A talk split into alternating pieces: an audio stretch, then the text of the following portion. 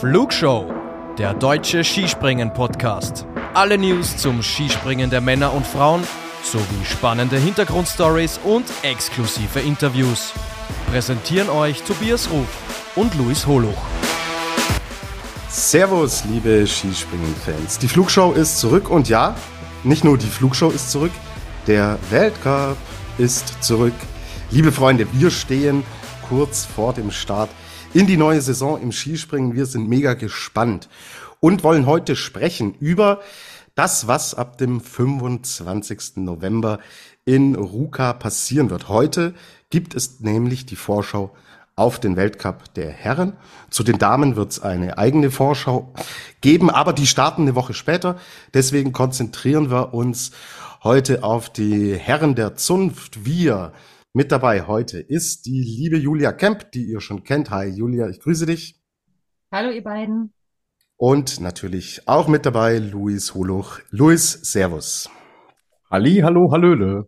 So, gute Stimmung bei Luis. Ja, komische Stimmung irgendwie bei mir gestern. Heute, wir zeichnen auf am 16. November, kam dann die Meldung, Maximilian Mechler ist nicht mehr Bundestrainer der Damen. Ich habe euch gesagt, wir sprechen über die Saison der Herren, aber ich finde so eine krasse Meldung, dass wir es hier zumindest mal kurz ähm, ansprechen sollten. Irgendwann können wir, glaube ich, da ein bisschen näher drauf eingehen. Aber ja, ich krieg gestern die Mail vom Deutschen Skiverband und denke mir so, okay, zweieinhalb Wochen vor Saisonstart.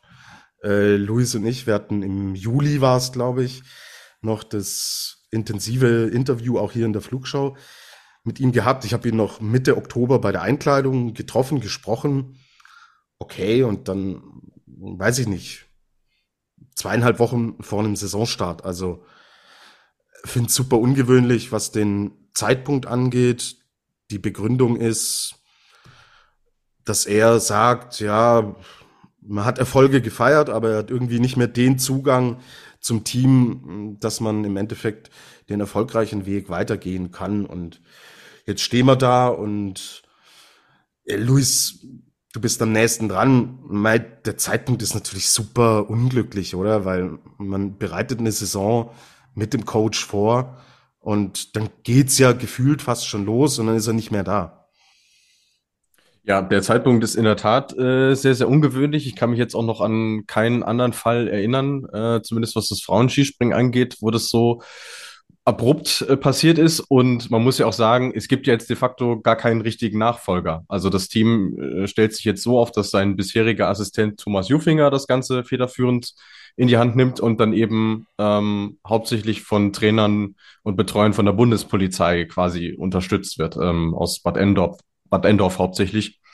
Und äh, ist für das Team sicherlich auch eine schwierige Situation. Äh, so kurz vor Beginn geht quasi der, der Kapitän von Bord. Ähm, und ich meine, die Begründung hattest du ja schon, schon gesagt. Das lässt ja irgendwo darauf schließen, dass es ja wahrscheinlich zwischenmenschlich nicht mehr ganz so gepasst hat, weil diesen Begriff ähm, die Mannschaft nicht mehr so erreicht, das kennt man ja eigentlich aus dem Fußball, wenn man irgendwie merkt, okay, ähm, Spieler und Trainer läuft es nicht mehr ganz so harmonisch ab. Ähm, und jetzt kann man eigentlich nur hoffen, dass es die Springerinnen nicht aus ihrem Konzept bringt und ähm, sie an das anknüpfen können, was sie im Sommer, aber insbesondere natürlich in der letzten Saison so gezeigt haben. Mhm, jetzt mal eine Außenstehende gefragt. Julia, du hast dir ja unser Gespräch mit äh, Maximilian Mechler auch angehört. Und klar, wenn du selbst so ein Interview führst, hast eine andere Perspektive, als wenn man es im Endeffekt als Außenstehende in deinem Fall hört. Waren irgendwelche Anzeichen drin, die Luis und ich nicht wahrgenommen haben?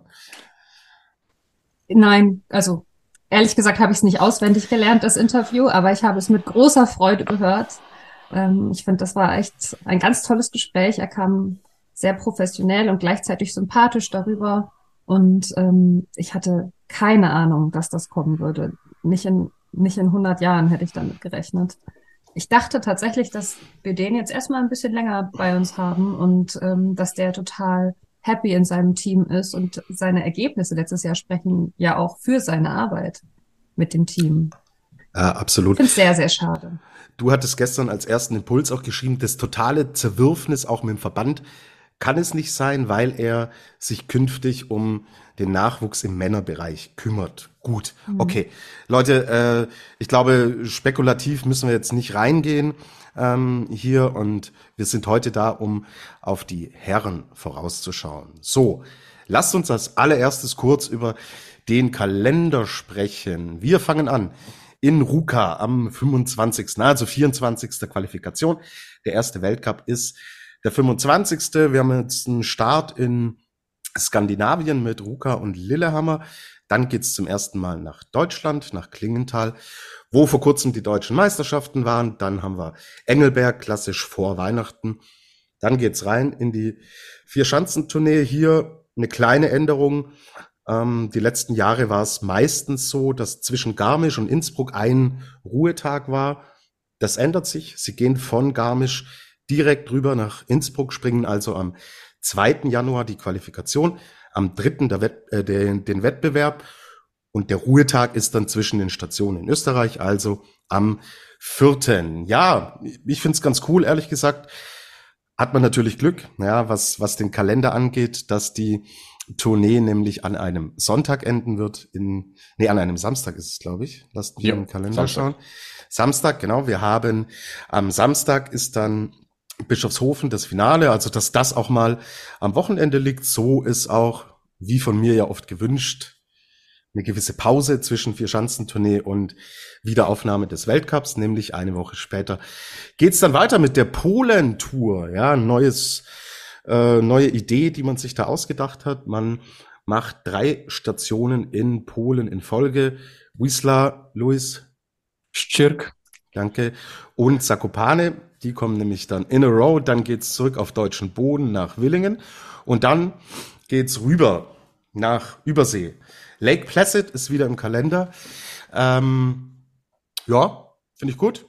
Station USA mh, fand ich letztes Jahr schon ein belebendes Element und es ist ein Weltcup. Klar kann man diskutieren, muss man fliegen oder nicht.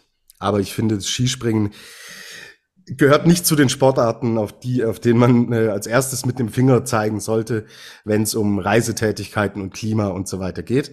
Kann man natürlich auch verbessern, hat uns Luis hier schon alles vorgetragen. Aber wenn es ein Weltcup ist, dann haben auch Stationen außerhalb Europas ihre Daseinsberechtigung. So sehe es ich. Weiter geht's nach Sapporo, nach Japan. Auch sehr, sehr gut, sehr, sehr wichtig. Genau, dann Skifliegen in Oberstdorf, dann geht's weiter nach Skandinavien. Lahti steht an und dann sind wir schon in der Raw Air und nach der Raw Air gibt's Planitza. So, das ist der Kalender im Kurzabriss. Jetzt ähm, möchte ich von euch da draußen hören. Was gefällt euch am Kalender gut? Luis, du darfst anfangen. Also Start in Skandinavien finde ich cool, ähm, allein weil es dort jetzt schon seit äh, gut zwei Wochen auch schon Schnee hat. Also da ist alles angerichtet, ähm, finde ich sehr, sehr sinnvoll. Auch, dass man die beiden Übersee-Weltcups miteinander verknüpft. Also äh, Lake Placid und Sapporo sind ja direkt nacheinander. Auch das finde ich sehr, sehr sinnvoll, dass man äh, Europa nicht, nicht zweimal verlässt. Also im Großen und Ganzen äh, gefällt er mir ganz gut, der Kalender. Und was wir natürlich äh, jetzt noch in deiner Aufzählung noch nicht drin hatten, ist die Skiflug-WM an unserem geliebten Kulm Gott, ja. äh, am letzten Januarwochenende. Gut. Ich sehe das auch so wie du, Luis. Ich finde es auch richtig gut, dass wir in Skandinavien anfangen und ich freue mich auf die Skiflug-WM. Ich bin großer WM-Fan und ich war ja in ähm, Vikersund bei der letzten Skiflug-WM. War das die letzte? Oh Gott. Ja, Ja, die, die Zeit vergeht so schnell. Und ähm, habe das geliebt und freue mich total darauf. Ich meine, wir haben ja sonst kein richtiges Saison-Highlight, ne? Außer jetzt die Vier-Schanzentournee, ja, also die üblichen Verdächtigen, aber dann ist das so unser Großereignis dieses Jahr, oder wie seht ihr das? Ja, gut. ähm, Es bleibt, bleibt uns nichts groß anderes übrig. Ähm, Finde eine Skiflug-WM auch ganz cool. Und ja, ähm, insgesamt stimmig. Ich finde den, den Kalender tatsächlich gut, gefällt mir. Und wir hören auch am 24. März auf in diesem Jahr. Gehe nicht wieder rein bis in den April. Das war sehr befremdlich in meinen Augen im letzten Jahr. Und deswegen gut, bin, äh, freue mich auf diese Polen-Geschichte.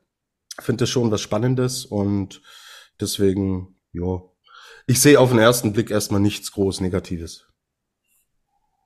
Wenn dort jetzt in dem Kalender Team steht, ist es dann automatisch Superteam oder sind das dann auch die früheren normalen Teamspringen? Äh, es gibt normale Teamspringen, es gibt aber auch äh, Superteamspringen. Die sind, wenn du auf der FIS oder wenn ihr auf der, mhm. äh, auf der Seite von der FIS schaut, sind die auch explizit ausgewiesen. Und zwar steht da ein S davor. Also super Team. Konkret haben wir diese Saison jetzt dreimal. Das erste Mal in Wisła, eben als Beginn der Polentouren. Dann haben wir eins noch in Lake Placid, so wie letztes Jahr. Und das allererste Mal dann auch beim Skifliegen in Oberstdorf zu Beginn des Wochenendes. Genau. STL zum Beispiel, Super Team Large Hill, steht dann damit dabei. Also daran könnt ihr euch äh, orientieren.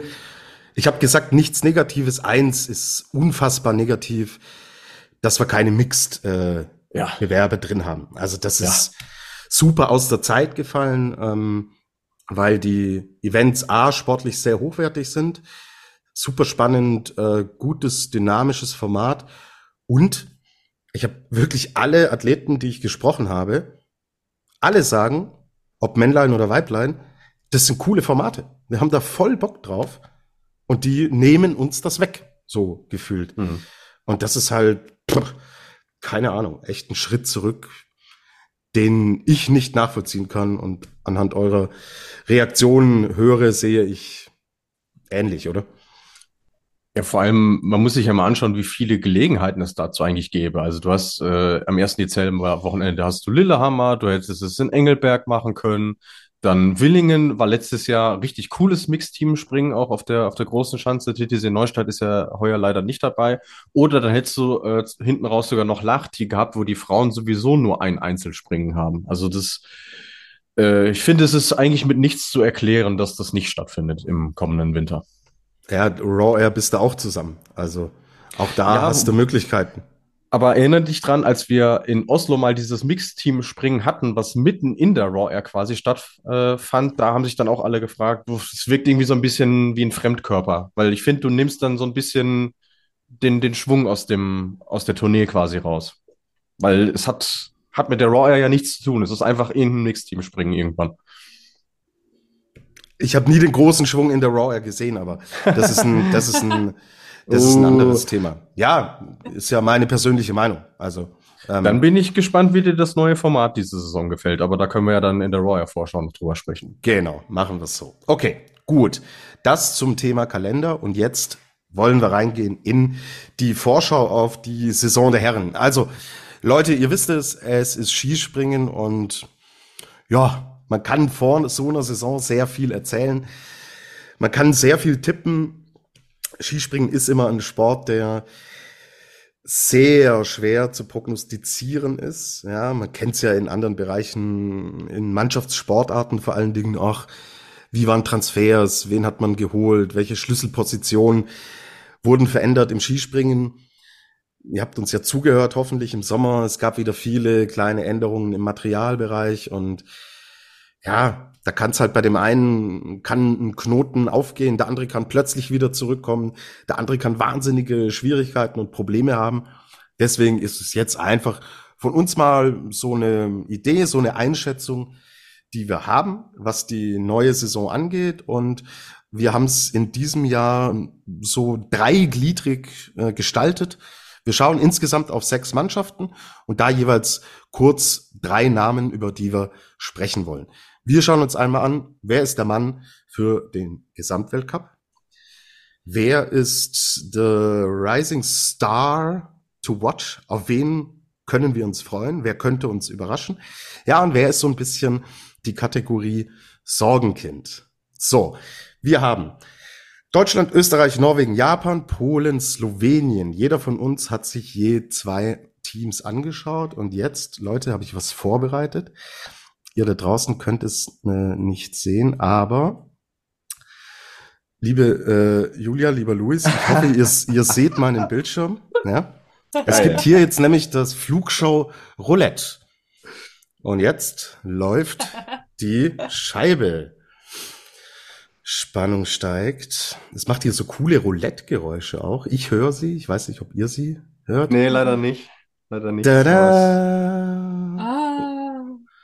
Unser Gast darf beginnen. Julia, Österreich. Das ist die Wahl und du darfst starten. Wer ist der Mann fürs Gesamtklassement? ja. Österreich ist ja diese Saison, wenn man auf den Sommer Grand Prix schaut und auf die letzte Saison, mal wieder ziemlich gut aufgestellt. Ne? Das heißt, es war für mich nicht so einfach, mich zu entscheiden, wer der Mann für den Gesamtweltcup ist. Stefan Kraft, ich glaube, mit dem müssen wir immer rechnen, ja. Ähm, und gleichzeitig hat der Chufelik sich ja sehr hervorgetan in den letzten Springen. Also ich kann mich da nicht so ganz entscheiden. Kraft ist die so ist so der solide Mann. Ich würde vielleicht sogar auf Chufelik setzen, dass der diese Saison, vielleicht wenn er noch einen Knoten ein minimal bisschen mehr aufgeht, dass er vielleicht sogar den Gesamtweltcup holen könnte. Oh, gleich gewinnen könnte. Naja, oder zumindest vorne mitspringen könnte. Man weiß ja Mhm. nie, wie du sagst, man weiß ja nie, bei wem welcher Knoten aufgeht und wer in Flow kommt. Ja, spannend, spannend. Ähm, gut, Kraft, denke ich, ähm, wenn die Gesundheit mitspielt, muss man immer auf dem Zettel haben. Aber Jofenik, ja, der, der bringt sich schon in Position. Also haben wir, denke ich, auch im Winter gesehen. Und ja, gucken wir uns an. Wer ist denn dann der Athlet, auf den man ein bisschen schauen sollte? Wie du das Sorgenkind? Ja, das ist für mich der Daniel Huber. Der ist ja jetzt dann nach der Verletzungspause zurück. Bei der österreichischen Meisterschaft war er zweimal 17. weil die sind ja auf der Normalschanze und auf der Großschanze gesprungen. Ähm, und er hatte ja so eine OP letzte Saison, gleich am Anfang, glaube ich, oder? Im November war das. Hatte der eine Knie-OP und deswegen, ja, ich glaube, da muss man vielleicht noch ein bisschen vorsichtig sein, wie er sich zurückspringt. Und von dem würde ich jetzt nicht die riesigsten Leistungen erstmal erwarten, aber man weiß ja nie. Ähm, und was die Überraschung angeht, da habe ich, da dachte ich, der Chofenik, den braucht man jetzt gar nicht mal als Überraschung sehen bei den Leistungen, die er zuletzt gebracht hat. Mm. Ich bin ja auch immer noch Fan von Fettner, der so in dieser Olympiasaison so grandios zurückgekommen ist. Wer weiß, vielleicht überrascht er uns auch nochmal. Der Hörl war auch gut drauf bei den österreichischen Meisterschaften. Der war zweimal Vierter. Also die sind echt richtig solide aufgestellt, die Österreicher. Ja, die, die Bandbreite ist krass. Und wir haben gesehen, wie viele Podestspringer sie drin haben. Deswegen, ja, glaube ich, alle österreichischen Fans, gab auch Jahre, die schwieriger waren. Da, ja, kann man inzwischen wirklich zuversichtlicher reingehen. Also, für den Gesamtweltcup nominiert sind Jofenik beziehungsweise Kraft. Mhm. Überraschend könnte wieder mal trotz hohen Alters Manuel Fettner und Daniel Huber ist das Sorgenkind. Es geht weiter. Das Roulette dreht sich und wir sind angekommen.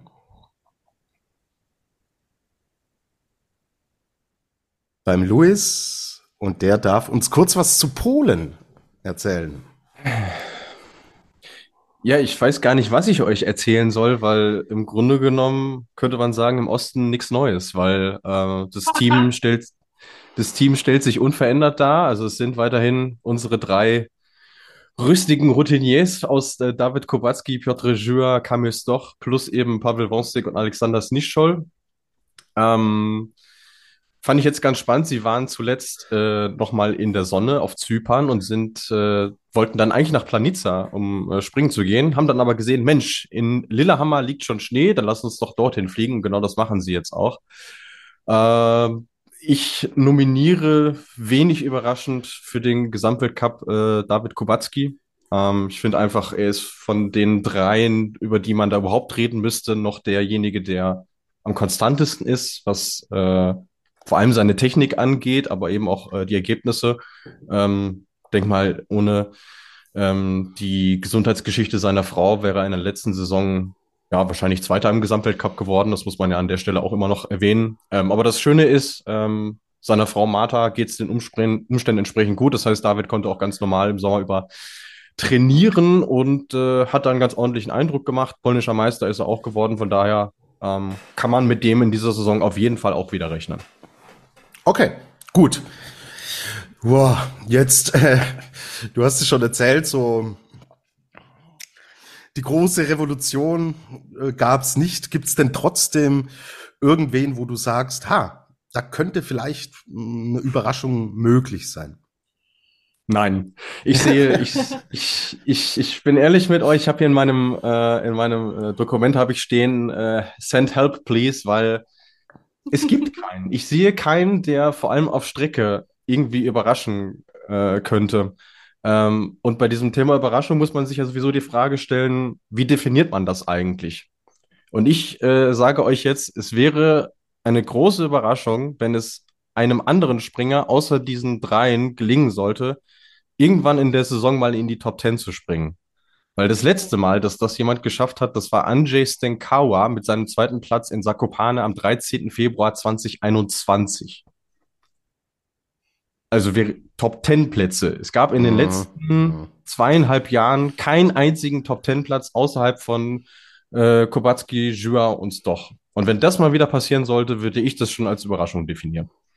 Ich will dir nicht vorweggreifen, aber ist das Sorgenkind dann einfach das, was da im Unterbau passiert? Ähm, Wenn es es nicht ist, dann äh, vielleicht gehen wir ganz kurz darauf ein. Warum, warum kriegt es denn eine Nation, wo so eine Begeisterung da ist, wo Skispringen ja absolut Tradition hat, wo finanzielle Mittel im Gegensatz zu anderen Nationen ja auch denke ich, ganz gut aufgestellt sind. Warum kriegen hm. es die nicht hin, Luis?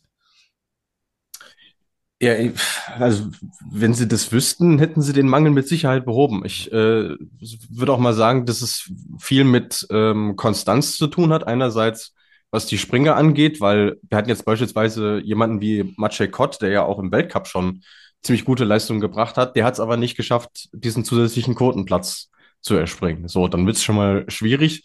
Dann hast du die Jungen, die in den Nachwuchsklassen gute Leistungen bringen, es aber nicht ähm, in, in das Weltcup-Level so richtig schaffen. Und alles hängt sicherlich auch damit zusammen, dass es bei diesem B-Team und generell bei der Strukturierung der Teams bei den Polen sehr viel Fluktuation gab. Also sie hatten ja mal Jahre, wo die Nationalmannschaft quasi aus A- und B-Team bestand, wo das plötzlich zwölf Springer waren, die aufeinander gehockt haben. Dann haben sie nach zwei Jahren gemerkt, okay, es funktioniert nicht. So. Und jetzt haben sie für diese Saison wieder einen neuen B-Team-Trainer mit äh, David Jirotek aus Tschechien. Und ja, wenn du da schon keine Konstanz drin hast, dann ist es für die Jungs ja auch schwierig. Sie müssen sich jedes Mal auf andere Rahmenbedingungen, anderes Umfeld einstellen. Und ich glaube, dass ihnen das schon äh, mehr zu schaffen macht als anderen. Hm. Jo, wir werden es beobachten, aber hm, okay. Äh, ich habe vorhin kurz schon erwähnt, ja, die Österreicher waren schwierige Zeiten dabei. In Deutschland waren schwierige Zeiten dabei. Norwegen hat sehr, sehr lange auf einen äh, Turniersieg gewartet. Wir Deutschen tun es immer noch. Ähm, glaube, es ist halt irgendwie auch Sport, ja. Dass es wirklich nur ganz, ganz wenige Bereiche gibt, die immer, immer, immer, immer performen. Und das sind jetzt äh, dann im Endeffekt ja, wir blicken ja jetzt wahrscheinlich noch auf ein paar Jahre, zumindest bis Cortina, glaube ich, äh, voraus, in dem die drei von der Tankstelle da schon auch liefern werden. Aber irgendwann könnte halt eine Phase kommen, in der es, in der es schwieriger wird. Ja, ja, absolut. Also ich meine, wir wissen ja alle, wie es ist. Die Seite hat immer zwei Medaillen. Äh, es ist gut, dass du diese Leute noch hast, dass sie die, die Erfolge einholen und irgendwo Idole sind. Aber wenn du es dann nicht schaffst, äh, da was nachzuzüchten und Leute, die dann diesen Staffelstab übernehmen sollen, dann, dann wird es halt schwierig. Und ich glaube, das ist ja auch eine Thematik, über die sprechen wir schon, seitdem es die Flugshow gibt. Und die gibt es ja jetzt auch äh, inzwischen drei Jahre. Und so richtig eine Lösung gefunden haben sie bislang noch nicht. Und ich sehe auch nicht, dass das jetzt in diesem Winter passiert. Okay. Sorgenkind. Ähm, äh, ein, ein Kommentar noch dazu. Nun hatten die jetzt ja seit letztem Jahr den neuen Trainer. Vielleicht hat er ja da etwas angestoßen, aber es dauert ja auch immer, bis diese Prozesse sich übersetzen. Ne? Vielleicht passiert da im Unterbau schon etwas, was wir überhaupt nicht mitkriegen und wir sehen die Früchte dann aber erst in zwei, drei Jahren, wenn dann neue junge Menschen nachrücken. Toi, toi, toi. Das wäre Ihnen auf jeden Fall zu wünschen, ja. Äh, Sorgenkind mache ich direkt weiter. Ähm, ich habe mir tatsächlich aufgeschrieben, Kamil Stoch Ähm, mal wieder ein schwieriger Sommer für ihn. Äh, viel krank gewesen, auch ein bisschen verletzt, dadurch wenig Trainings- und Wettkampfrhythmus, hat auch mal wieder die polnischen Meisterschaften äh, verpasst. Und ähm, das Problem, was ihn ja eigentlich seit einigen Jahren irgendwie umtreibt, ist, ähm, dass er halt Schwierigkeiten hat, eine stabile Anfahrtsposition zu finden und dadurch oftmals eben einfach zu spät am Schanzentisch ist. Und das kannst du dir äh, so irgendwie die Konkurrenz ist, äh, nicht erlauben. Und im Grunde genommen, er strebt ja nach diesem 40. Weltcupsieg, der ihn ja zum Polens erfolgreichsten überhaupt machen möchte. Aktuell teilt er sich das ja noch mit Tobis Würschel, Spätzl, Adam Mawisch mit 39. ähm, aber der letzte Sieg, 9. Januar 2021, letztes Podium, 11. Dezember 2021. Äh, sagen wir mal so, je länger das, je länger das so weitergeht und je instabiler das bei ihm wird, desto unwahrscheinlicher wird es natürlich auch, dass er das schafft. Und deswegen glaube ich nicht, dass es für ihn ein besonders erfolgreicher Winter werden wird. Mhm. Ich habe es in meinem Brainstorming genau wie du rausgepickt. Er wäre auch mein Sorgenkind, weil Kubacki, Jura an einem guten Tag, Podest, Kubacki gewinnen, haben wir halt bei Stoch lange nicht gesehen. Also ähm, ja. da gehe ich im Endeffekt d'accord mit dir. Dann, glaube ich, kann ich die Scheibe wieder anschmeißen, liebe Leute. Wäre jetzt Und, passend, wenn eine von deinen Nationen dran käme, lieber Tobi. Ja. Tut es aber nicht. Die Julia darf nämlich weitermachen. Wir sind bei Norwegen. Yes. Norwegen, der Mann fürs Gesamtklassement. Na, das überrascht jetzt hier wahrscheinlich niemanden, dass ich da Halvor stehen habe. Grüße gehen raus an deinen Papa Halvor. Ähm, ja, der Champion der letzten Saison, alles geholt, was man so holen kann.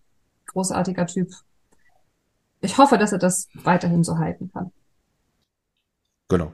Ich glaube, die Leistungen, die stehen für sich und wir dürfen gespannt sein, wie es mit Halvor geht, weil wir dürfen aber natürlich auch nicht vergessen, nach dieser Breakthrough-Season, wo er wirklich überragend gut war, gab es dann tatsächlich Probleme in der Saison darauf. Okay, da war es mit Material natürlich auch schwieriger, dann war dieser extreme äh, Rechtsdrall plötzlich da, den er hatte.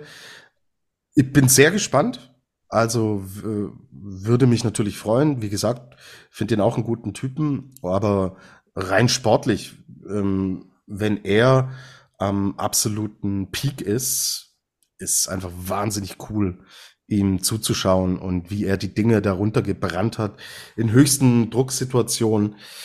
Ja, hätte ich schon wieder Bock drauf und er ist natürlich einer der, der Maßstäbe dann setzen kann und mit ihm wieder anstoßen zu dürfen in Bischofshofen nach der äh, Vier-Schanzentournee-Siegerehrung. Das wäre schon auch ganz fein. Ja, wen, wer könnte uns denn überraschen in Norwegen? Hm. Ja, das, ich, ich finde das gar nicht so einfach. Ich habe nicht so tiefe Einblicke und die waren jetzt auch nicht im Sommer Grand Prix bei extrem vielen Springen dabei. Deswegen kann ich es nicht so hundertprozentig einschätzen. Ich habe jetzt mal Kande aufgeschrieben weil ich es ihm auch sehr wünsche, dass der nochmal wieder richtig gut in Form kommt. Und ähm, beim letzten Sommer Grand Prix in Klingenthal, gut, da war im Wettkampf nur 13. aber in der Quali war er Zweiter.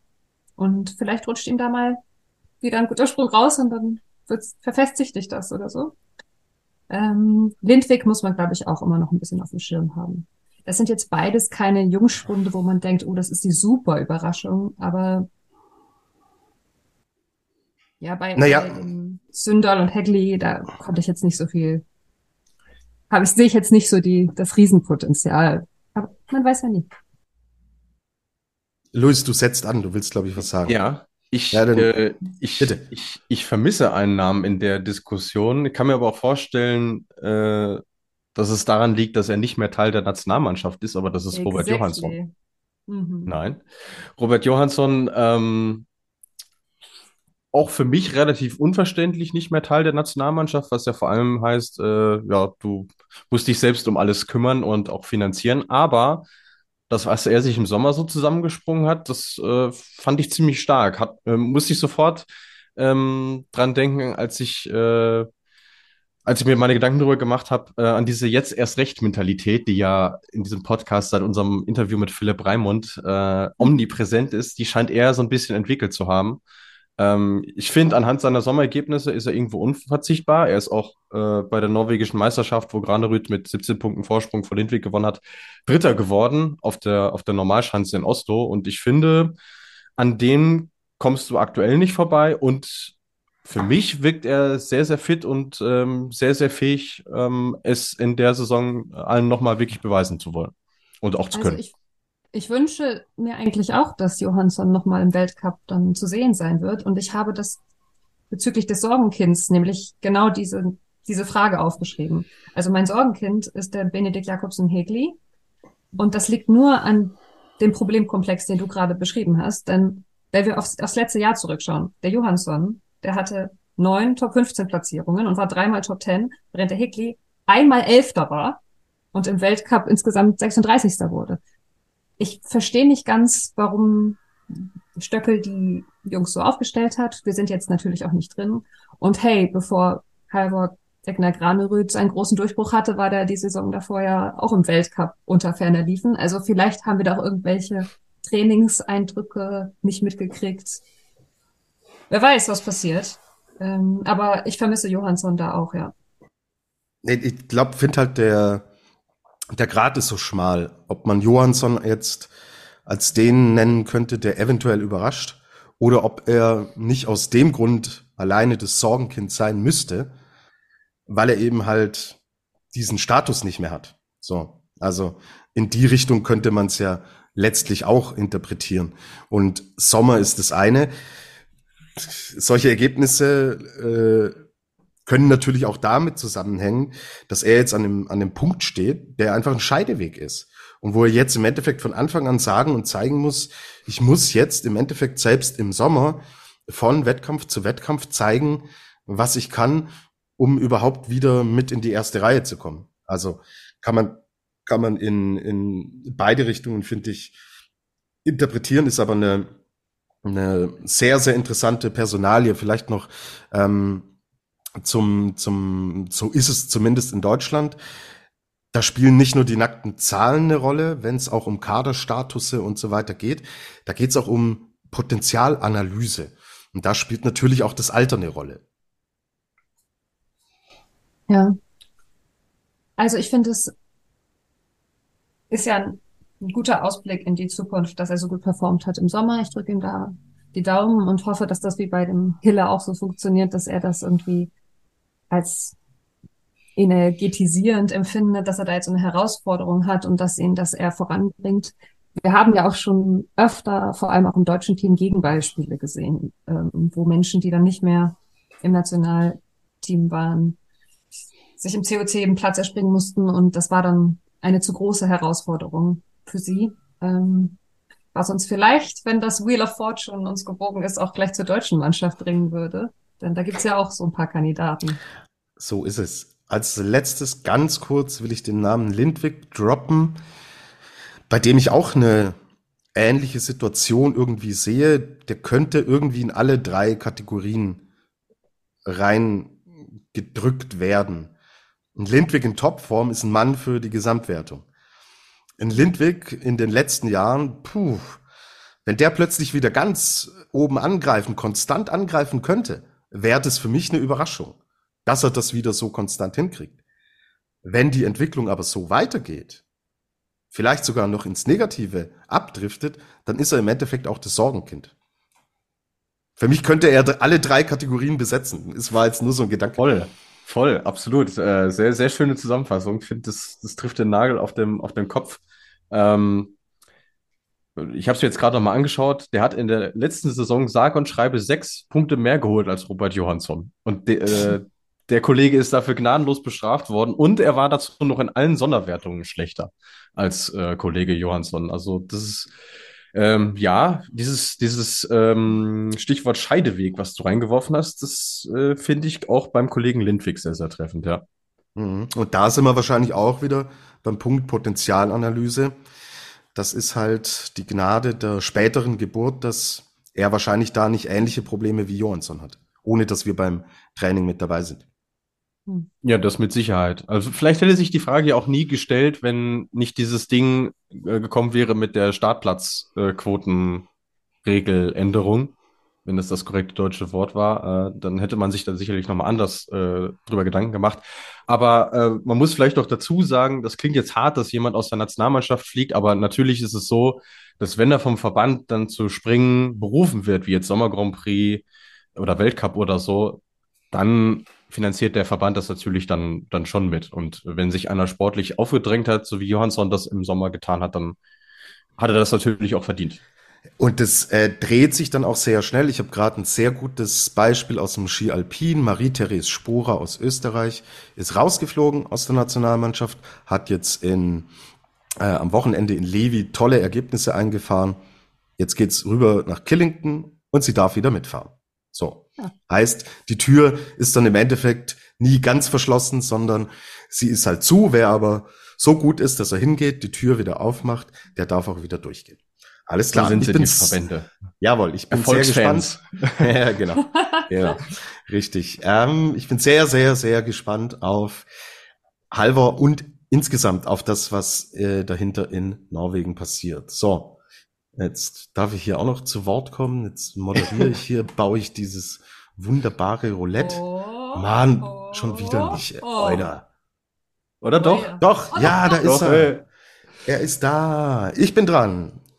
Ja. So, Japan. Genau. So, Japan.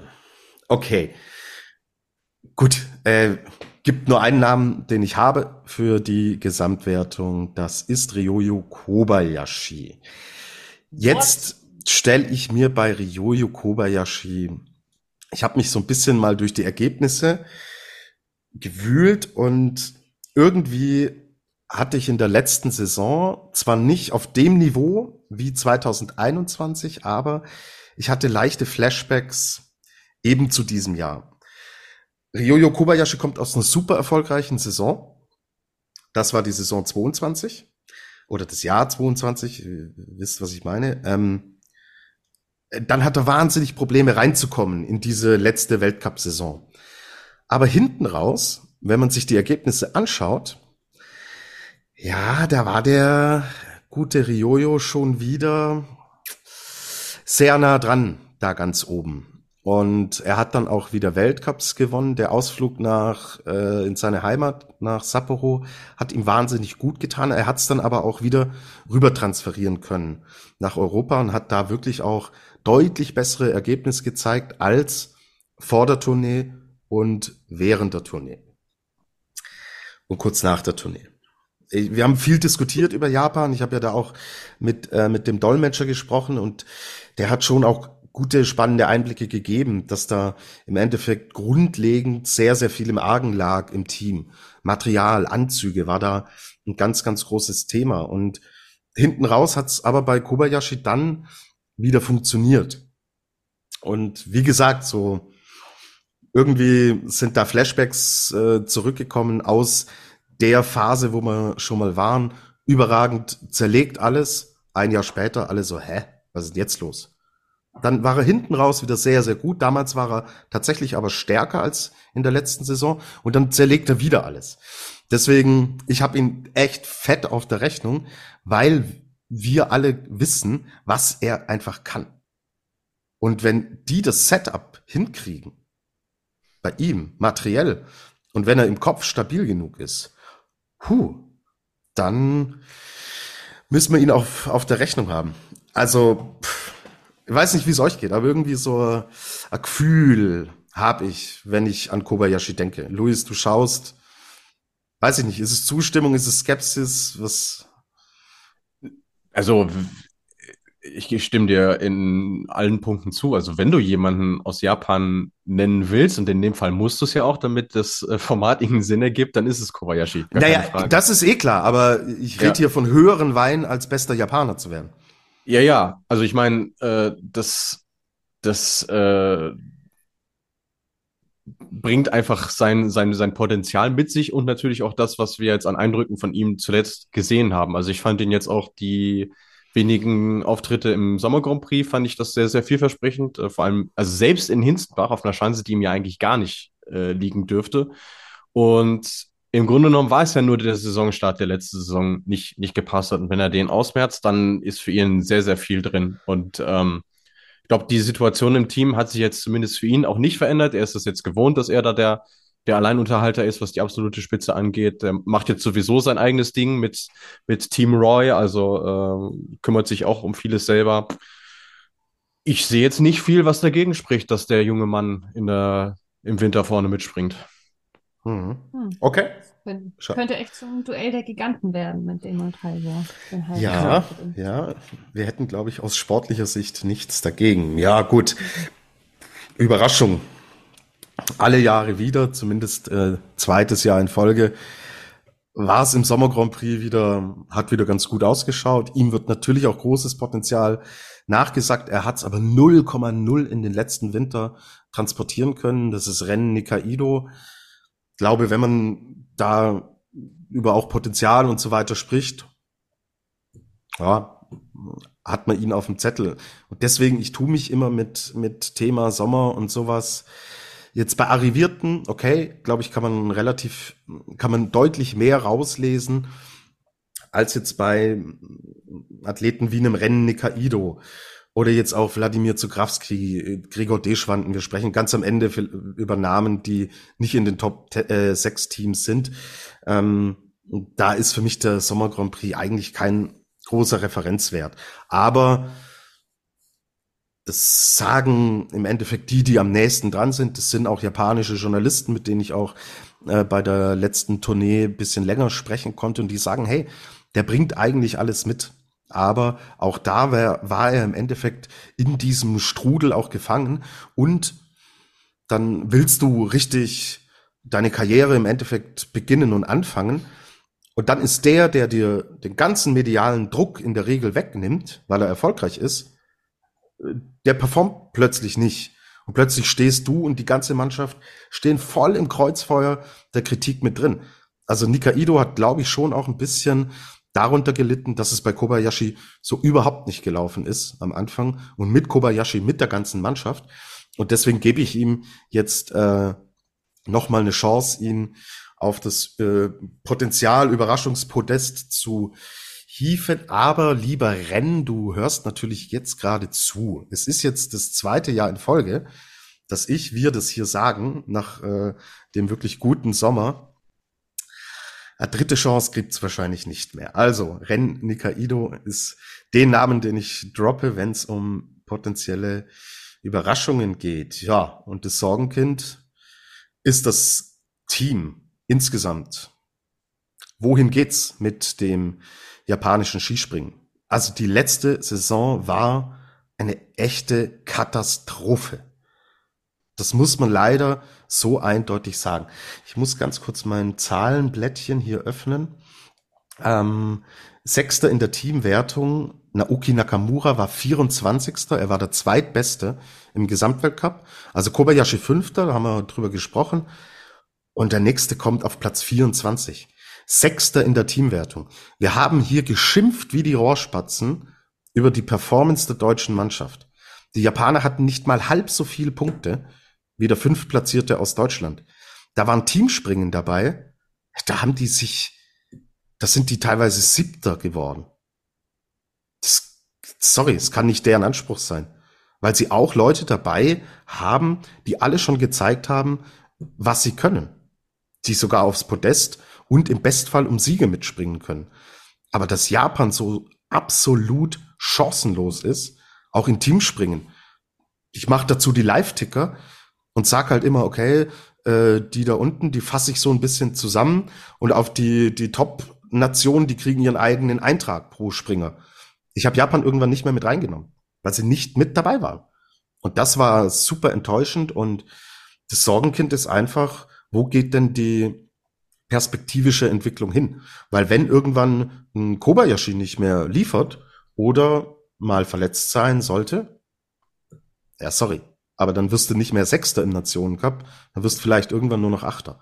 Und das kann nicht deren Anspruch sein. Leute, ich habe es zusammengefasst, aber ähm, Meldet euch, wenn ihr es anders seht, aber ich sehe das äh, tatsächlich sehr, ja, kritisch und es muss da eine deutliche Steigerung her im Vergleich zur letzten Saison. Ja, unbedingt. Also wir haben uns ja wirklich den, den Mund fusselig geredet, teilweise auch über, über sie. Äh, vor allem bei der WM ist es ja nochmal frappierend aufgefallen, wo ja wirklich gar nichts zueinander lief. Ich hätte jetzt gesagt, du, wenn du das Team anhand eines Springers nochmal äh, aufdröseln willst, dann ist es halt der ältere Kobayashi, also Junshiro. Weil genau wie du sagtest, der hat schon Weltcup-Springen gewonnen, der stand schon auf dem Podium. Er kommt jetzt aber aus der schlechtesten Saison seit sieben Jahren, einfach weil er sich technisch auch nicht voranentwickelt hat. Und er wurde in der letzten Saison schon zweimal rausrotiert, was bei einem japanischen Verband, der ja sehr, sehr geduldig ist mit seinen Leuten, auch äh, ja wirklich mehr als nur ein Warnschuss sein sollte. Und ähm, ja, wenn sich da bei ihm nichts tut, dann äh, hat das Team natürlich als solches auch ein Problem, weil von einem Nakamura erwarte ich mir jetzt nicht die großartige Steigerung. Nikaido, wie du sagst, ja klar, wäre schön, aber erwarten kann man es jetzt auch nicht. Und dann gibt es auch drumherum nicht mehr allzu viel, auf das man noch setzen könnte. Mhm. Ich glaube, die werden sehr froh sein, dass das Superteam-Format ja. Äh, mehr, mehr an Platz gewinnt, ja. weil in einem normalen Teamspringen sind die nicht mehr konkurrenzfähig, aber sind ja auch, glaube ich, mal Dritter geworden im letzten Jahr, in einem Team, in einem Superteam, wo nur zwei Athleten an den Start gehen. Für solche Nationen ist es dann viel wert, weil wir ja auch viel über das Format diskutieren, Luis.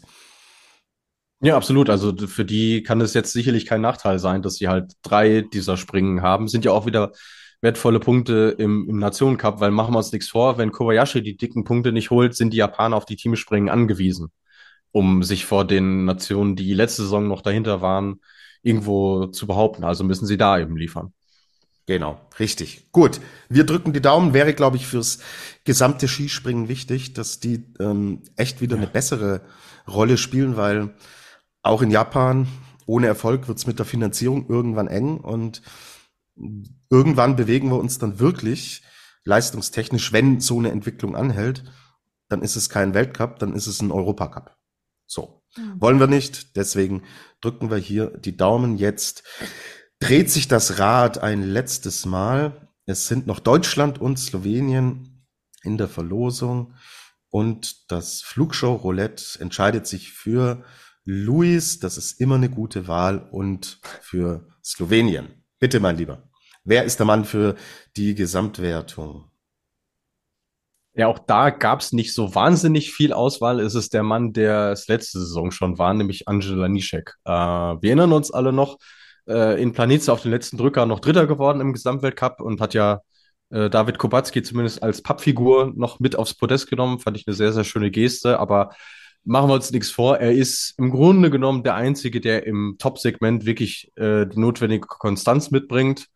Ähm, weiß jetzt mittlerweile auch äh, mit seinen zarten 27 Jahren, was er zu tun und was er zu lassen hat. Also ist, glaube ich, was so sein Grundsystem angeht, wirklich auf einem Top-Niveau. Äh, fand ich auch ähm, im Vergleich zu seinen Teamkollegen, vor allem was Rückenwindbedingungen angeht, deutlich resistenter, was bei den Slowenen echt eine Schwachstelle ist. Und deswegen denke ich mal, so einleuchtend wie offensichtlich, dass dieser Name fallen muss bei den Slowenen.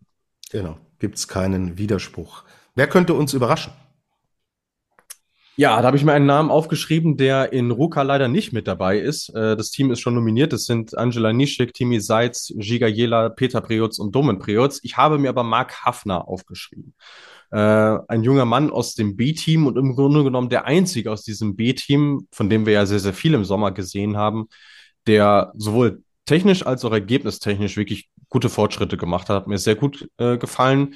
So vom Typ her ähm, würde ich ihn fast vergleichen wie äh, Philipp Raimund, als der äh, ins Weltcup-Team gekommen ist, sehr, sehr unbekümmert, ähm, macht sein Ding und hält auch mit den äh, arrivierten Leuten ganz gut Schritt. Und ähm, deswegen hat es mich überrascht, dass er jetzt in Ruka leider nicht mit dabei ist, aber wenn er seine Chance bekommt, ähm, erwarte ich mir einiges von ihm. Okay, spannender Name. Werden wir uns merken. Ja, wer ist das Sorgenkind? Äh, Nachname Preots, Vorname könnt ihr euch aussuchen. Also ich habe sie beide irgendwo. Nika. Weil, nee, die mit Sicherheit nicht. Du hast gesagt, wir dürfen uns aussuchen. Äh, ja, ich, Zähne kann es auch nicht sein. Wir sind so. doch in der Männervorschau, Tobi, oder? Ja. Äh, ja vorhin haben wir auch über die Damen gesprochen. Also Nika ist es nicht, Zähne ist es nicht, der hat nämlich aufgehört. Ja. Bleiben Domen und Peter. Habe ich mir beide aufgeschrieben, ja. Aus Gründen, weil ich finde, Domen ist irgendwie so, wir erinnern uns ja alle noch dran, wie der in den Weltcup reingestartet ist, wie er zeitweise auch das gelbe Trikot geholt hat. Da dachten alle, boah, was ist das denn für einer? Das ist so äh, äh, slowenische Schlierenzauber, so nach dem Motto. Aber was kam danach? Wenn man ehrlich ist, nicht mehr so viel. Und im Grunde genommen haftet ihm ja jetzt schon so ein bisschen dieser Nimbus an des unerfüllten Versprechens. Weil er ist irgendwo nur Skiflieger. So, und ich finde, einer mit seinen Fähigkeiten und mit diesem Talent, von dem sollte man sich auch erwarten dürfen, dass er es auch auf anderen Chancen hinbekommt. Das zu ihm und bei Peter Preutz, ja, stelle ich mir die Frage, kommt er noch mal ansatzweise dorthin, wo er schon mal gewesen ist? Weil alles drunter kann ja irgendwo auch nicht sein, sein Anspruch sein. Und ich finde, Technisch gesehen hat er sich leider auch nicht weiterentwickelt. Jetzt hat er in der letzten Saison leider noch diesen verheerenden Sturz in Planica gehabt, aber Gottlob ist ja nochmal alles gut gegangen. Aber ich fand ihn jetzt, obwohl er auch im Sommer Meister geworden ist, fand ich ihn nicht besonders äh, überzeugend. Und deswegen hm, habe ich bei ihm kein so gutes Gefühl. Es ist ähnlich wie eine ähnliche Situation wie bei Kamils doch äh, hochdekorierter Springer, hat schon allen gezeigt, dass er es kann, ist immer noch dabei, aber Kommt da noch mal was? Das ist so die Frage, die ich mir stelle bei ihm. Mhm. Mein Gefühl, wie bei Kamitz, doch eher nein. Aber gut, das hat nichts zu bedeuten. Das Flugshow-Roulette ist auf der letzten Scheibe und es ist die deutsche Mannschaft, die uns natürlich noch fehlt. Mein Mann fürs Gesamtklassement ist Andreas Wellinger aufgrund der letzten Saison, wo er wirklich auch unter schwierigen Bedingungen, was die Gesamtlage, die Gesamtstimmung im Team, dass halt Markus Eisenbichler, Karl Geiger Probleme hatten. Dafür hat's echt an die Wellinger, der schon in eine Saison reingeht und sich selber irgendwie unter Druck setzt, weil auch hier eine Karriere irgendwie an einem Punkt stand nach den ganzen Verletzungen, in welche Richtung geht's denn? Und dass er sich da so rausgearbeitet hat, wow, hat mich extrem positiv überrascht. Und er hat es dann echt, zwar nicht auf allerhöchstem Niveau, aber wirklich auf hohem Niveau ähm, durchgezogen. Und jetzt sind Sommer Grand Prix, wo, wo natürlich nur äh, recht wenig zu sehen ist, hat aus deutscher Sicht eh meiner Meinung nach keine wirkliche Aussagekraft. Deutsche Meisterschaft auch völlig in Ordnung. Aber wenn ich mit den Athleten gesprochen habe und die mir im Endeffekt unisono sagen, der Welle, der ist uns einen Schritt voraus, dann zeigt es meiner Meinung nach, ja, da hat jemand stabil sein System gefunden. Und das sind dann Vorboten auf den Winter, wenn man alles zusammenwirft, alles in einen Topf packt und selbst nach den ersten Eindrücken von der Eisspur es dann auch noch heißt, auch da, Welle super, läuft gut. Er selber ganz entspannt, wirkt total aufgeräumt, ähm, war aber irgendwie nie so das Problem. Also selbst in schweren Zeiten konnte man mit ihm immer sehr, sehr gut und äh, ruhig sprechen. Und ja, deswegen setze ich da tatsächlich große Erwartungen drauf. War ein enges Rennen mit, mit Karl Geiger, weil Karl natürlich extrem akribisch ist und an seine Fehler immer in der Vergangenheit eigentlich sehr, sehr gut rangegangen ist und gefühlt ging es immer nur bergauf bei ihm. Und jetzt war halt auch mal ein Jahr drin. Da haben halt manche Dinge nicht zusammengepasst. So. Das darf aber auch mal bei einem, bei einem Karl Geiger sein. Und deswegen, wenn wir über die Top Ten sprechen. Ich sehe sie beide im, im Top Ten äh, Bereich, was die Gesamtwertung angeht. Habe ich diese zwei Namen anhand aber der Eindrücke und das, was ich gehört habe, ist, ist es äh, Andy Wellinger, den ich ganz leicht da äh, vorne reinsetzen würde. Aber ein Karl Geiger, wenn er besser wäre als Wellinger, würde es auch nicht sagen. So ist der Karl halt. Ja. Deswegen, die zwei Namen wird jetzt auch nicht die größte Überraschung sein, aber die habe ich auf dem Zettel stehen.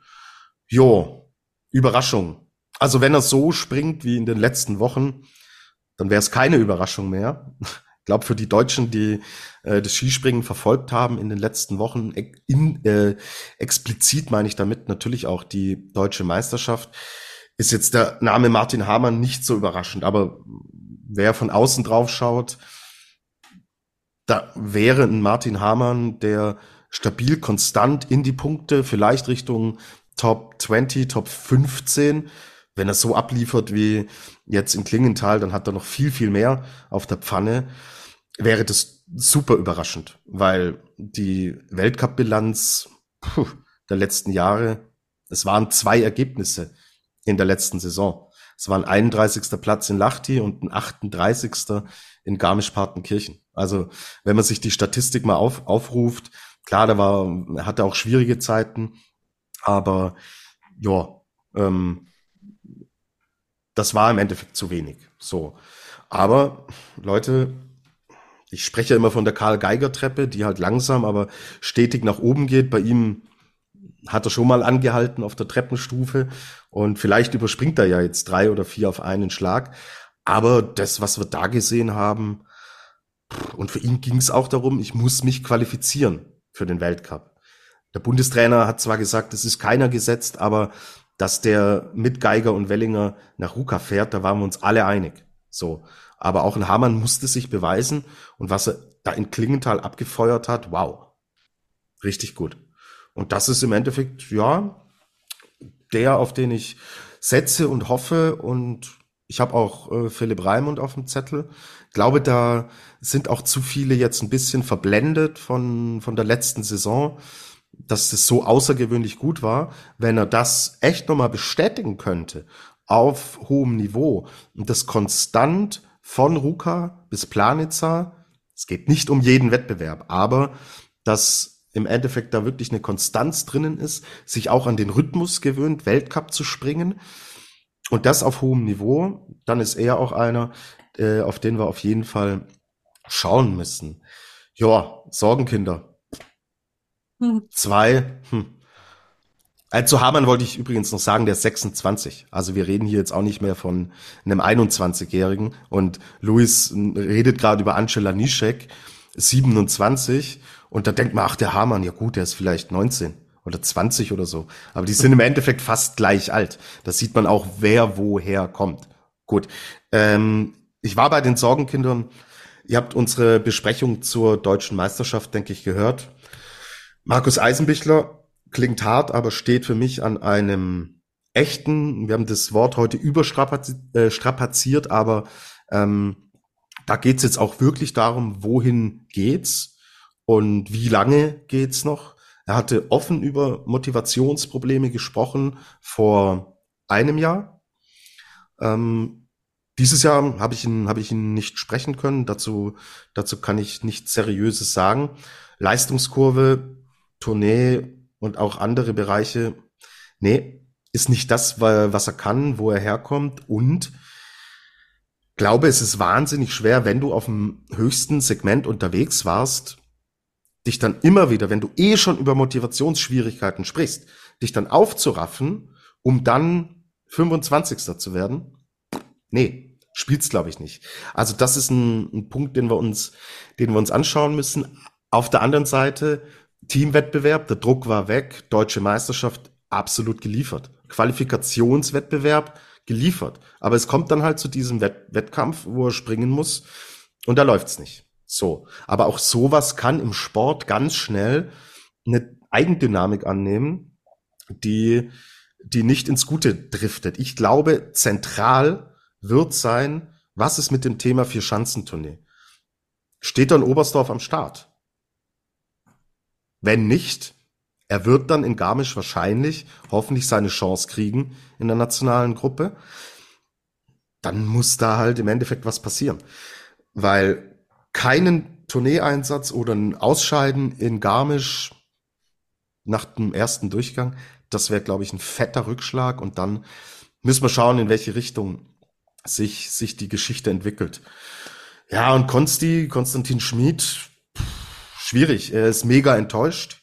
Ich habe mit ihm vor Klingenthal gesprochen und ähm, habe ihn auch zweimal im Sommer gesehen in der Zwischenzeit und er hat sehr zuversichtlich, sehr stabil, sehr aufgeräumt gewirkt und hat viel verändert, was sein, sein Training angeht, abseits der Schanzen. Er hat mental sich auch ähm, Unterstützung geholt von außen, hat sehr ruhig und sehr aufgeräumt geklungen. Und da jetzt im Endeffekt, Luis, was waren es, 121 äh, Wettkämpfe, was hattest du mhm. gesagt beim letzten Mal, ja. am Stück. Und da jetzt im Endeffekt, das sind ganz große Herausforderungen, gerade für noch relativ junge Sportler, wenn es gefühlt immer nur nach oben ging. Und jetzt plötzlich der Weg wieder zurückgeht und jetzt zu sagen, puh, schwierig. Würde ich auch nicht mit der, mit der Raimundschen jetzt erst recht Mentalität vergleichen, weil Philipp Raimund aus einer ganz anderen äh, äh, Grundvoraussetzung, aus einer ganz anderen Ebene kam der war längst nicht da, wo der Konsti im Endeffekt äh, herkam. Und das ist eine, eine Challenge. Rein qua Alter her sehe ich die Situation nicht so kritisch wie bei Eisenbichler, aber ist natürlich auch ein Punkt, an dem man schauen muss und äh, hoffen muss, auch fürs deutsche Skispringen, dass da die Dinge wieder in die richtige Richtung gehen. Das sind meine Picks. Julia, du willst noch was ergänzen? Ähm, hauptsächlich möchte ich dir beipflichten. Ich sehe bei Eisenbichler auch große Parallelen dazu, wie Richard Freitag damals aus dem ähm, Nationalteam rausfiel. Ähm, da gab es halt auch schon, er war auch bisschen älter als die anderen, die nachgekommen sind. Und wenn man so lange an der Spitze war, ist es, glaube ich, extrem schwer mit den anderen, mit den jungen Leuten dann die ganze Zeit in den Hotelzimmern und alles ist so, du bist an so ein ganz anderes Niveau gewöhnt vom Reisen und von deinem Alltag. Ähm, und sich darauf einzustellen, wenn man eh schon, wie Eisei das letzte Saison gezeigt hat, nicht so super motiviert ist, hm, sehe ich jetzt nicht so die Hoffnung, was mich schon traurig macht, weil ich ihn, ich habe ihm einfach immer extrem gerne zugeschaut. Ich liebe die Eisei-Ausbrüche, die emotionalen Ausbrüche und ich werde sie in dieser Saison vermissen, falls er nicht mehr dazu stoßen kann. Bei Konsti, weil du gesagt hast, dass er auch so mental an sich arbeitet und so, habe ich fast so ein Gefühl von, dass der das nochmal schaffen kann. Ähm, vielleicht brauchte er jetzt nochmal diesen extra Tritt in den Hintern, um das letzte Quäntchen dieser Entwicklung, die er da angestoßen hat, noch freizusetzen. Und ähm, mein Horngacher hat gesagt, die, es geht hier nach dem Leistungsprinzip, die Tür ist offen, wir gucken, wer wie performt. Für Konsti sehe ich da jetzt, weil er so krass an sich gearbeitet hat und das echt will, noch Hoffnung, dass es klappen kann. Also ich drücke ihm auf jeden Fall alle Daumen. Bei Eisal bin ich da echt ein bisschen pessimistisch. Ja, ich bin, bin bei Eisenbichler auch skeptischer als bei Schmid, aber bei beiden jetzt von hoffnungslosen Fällen zu sprechen, das wäre unseriös. Okay, wir werden es beobachten, wir werden es besprechen in der Flugshow und kommen jetzt natürlich zum Thema hoffnungslose Fälle. Wir sind beim Tippspiel angelangt und werden, oh es geht ja eigentlich nicht mehr darum, wer gewinnt das Tippspiel, sondern wer greift wieder mal völlig daneben. So, wir tippen die Top 3 in der Einzelgesamtwertung und die Top 3 im Nationencup. Wir haben über, glaube ich, alle Personalien und Nationen, die wir jetzt hören werden, haben wir schon gehört. Wenn jetzt Namen fallen aus Nationen, die wir besprochen haben und die Namen kamen noch nicht, dann äh, müssen wir hier, glaube ich, grundsätzlich nochmal über uns selbst nachdenken. Ich fange an ähm, und äh, droppe jetzt mal meine Top 3 im Gesamtweltcup. Das Imperium schlägt zurück. Ryoyo Kobayashi gewinnt. Stefan Kraft landet auf Platz 2.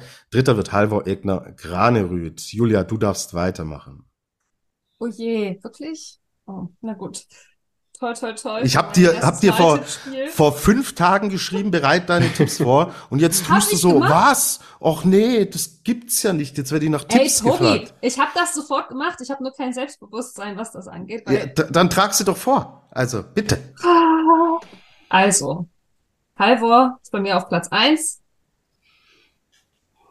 Ich gehe hier ein Risiko ein, Ihr könnt euch gerne in ein paar Monaten über mich lustig machen, aber Platz zwei ist bei mir Ciofedi und auf Platz drei habe ich Wellinger. Okay, spannend. Also wenn Jofenik aufgeht, dann hast du sehr gute Chancen, glaube ich, das Ding zu Oh, gewinnen. ja, das wären gute Wettquoten, ne? Vielleicht sollten wir doch noch mal ein bisschen Unbedingt. Einsetzen. Nein, nein, das Wir kannst du streichen. Das darfst du schon selber machen. Luis, bitte. Äh, ja, auch ich habe den äh, amtierenden Gesamtweltcup-Sieger auf Platz 1. Also Halvor Egner Granerüth äh, wird aus meiner Sicht seinen Titel verteidigen. Auf Platz 2 habe ich dann deinen Gesamtweltcup-Sieger, äh, lieber Tobi, Ryoyo Kobayashi. Und äh, dachte ich mir, Mensch, ich nehme von Tobi einen Teil und von Julia einen Teil. Da habe ich auf Platz 3 den guten Andi Wellinger. Yeah. Die hatte ich Na, letzte schau. Saison schon auf Platz, auf Platz drei. Das Ähm, stimmt, ja. Da wurde ich auch ein bisschen schief angeguckt, aber unterm Strich war ich ja gar nicht so weit weg. Und jetzt denke ich mal, sind die Voraussetzungen noch mal ein bisschen besser. Deswegen, ja, ich habe Vertrauen in Welle. Ja, Okay. Trust in. Welle, Hashtag. Ja. Genau, ich, ich habe auch schon euch, ich möchte das noch einmal festhalten für, für die Zukunft. Ich habe euch schon vor ein paar Monaten geschrieben, bei Welle geht diese Saison richtig was. Das stimmt. Also, Das stimmt. ähm, Ist verbrieft, ich ja. finde, ich finde, ihr schuldet mir zumindest ein Bier, wenn das aufgeht. Hm. Gut. Äh, ja. da, da sprechen wir dann im, im März nochmal drüber. Äh, Luis, du warst äh, jetzt der Letzte, jetzt bist du der Erste. Äh, Top 3 Nationenwertung. Ja, ich äh, räume das Feld von hinten auf. Ich sage, Deutschland belegt Rang 3. Platz 2 geht an unsere Freunde aus Norwegen und Platz 1 an das Team, äh, über das wir in dieser Folge am kürzesten gesprochen haben, zumindest meinem Gefühl nach, nämlich Österreich, weil ich glaube, die sind so homogen, die haben so eine Luxussituation im Team, die können die Springer rausrotieren, wie sie wollen und sie liefern trotzdem. Deswegen führt äh, da kein Weg am Titelverteidiger vorbei aus meiner Sicht. Julia. Ja, ich habe genau dasselbe. Österreich auf eins, Norwegen auf zwei, Deutschland auf drei. Same, same. Not same. Same auf Platz 1 Österreich, auf Platz 2 Deutschland, auf Platz 3 Slowenien. Uha. Ha, Oha. Das Genau. ist ist nicht ja, auf. das ist ja fast schon Bold Prediction, wenn man sich unsere Tipps so anguckt. Naja, ich glaube halt, dass, dass äh, in Norwegen, außer Granerüth, bin ich sehr, sehr, sehr skeptisch. Mhm. Und Lanišek sehr gut. Ich sehe in Slowenien insgesamt breiteren, äh, breiteres Potenzial. Wir haben echt viele Skifliegen mit drinnen. Mit Vickersund, mit äh, Oberstdorf, mit Planitzer hinten raus. Ich glaube nicht, dass Norwegen da vor den Skifliegen so weit weg sein wird.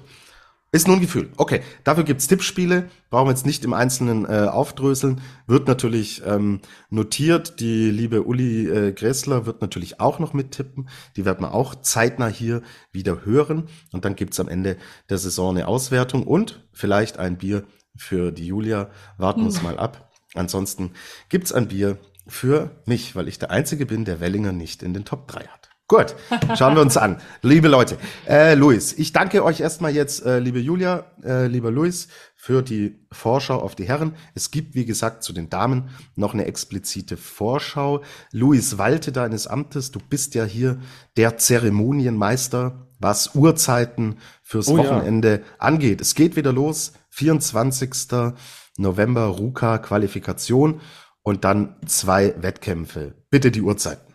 So ist es, ja, genau. Also am 24.11., das ist der Freitag, beginnt um 16 Uhr unserer Zeit, 17 Uhr Ortszeit, die Finnen sind ja eine Stunde voraus, die Qualifikation. Dann haben wir am Samstag um 16.15 Uhr das erste Springen und am Sonntag um 14.50 Uhr die Qualifikation und wieder um 16.15 Uhr das zweite Springen. Gut, okay. Über die Überraschungskandidaten haben wir jetzt nicht äh, gesprochen. Ich weiß es nicht. Ich bin gespannt, was, was Deschwanden, Zugrawski, was man darüber transportieren kann. Fällt euch noch irgendein Name in aller Kürze ein? Nee, ich glaube, es sind doch die beiden offensichtlichsten, wenn man sich mal anschaut, was die kleinen Nationen in der letzten Saison so äh, zusammengebracht haben. Deswegen, nee, an der Stelle nicht. Äh, was ich noch loswerden möchte, größte Absurdität, Bulgarien, Kasachstan, die Türkei und Ukraine haben nur, haben jeweils drei Startplätze und nur Kasachstan hat überhaupt genug, genügend Springer, um die auszunutzen. Die anderen beiden Nationen nicht. Vielen Dank dafür. Die Danke für anderen drei die, Nationen. für die Regeländerung. Wunderbar. Das liegt aber nicht in unserer Hand. In unserer Hand liegt, dass ihr uns nach dem Wochenende in Ruka wieder hören wird. Dann gibt's die erste reguläre Ausgabe der Flugshow in der Weltcup-Saison 23, 24. In derselben Woche gibt's dann auch die Vorschau auf die Damen. Bis dahin schaut's euch unsere Tipps nochmal an, macht euch selbst eure Gedanken, schreibt uns gerne die Tipps in die Kommentare und fliegt's so weit's geht. Ciao zusammen.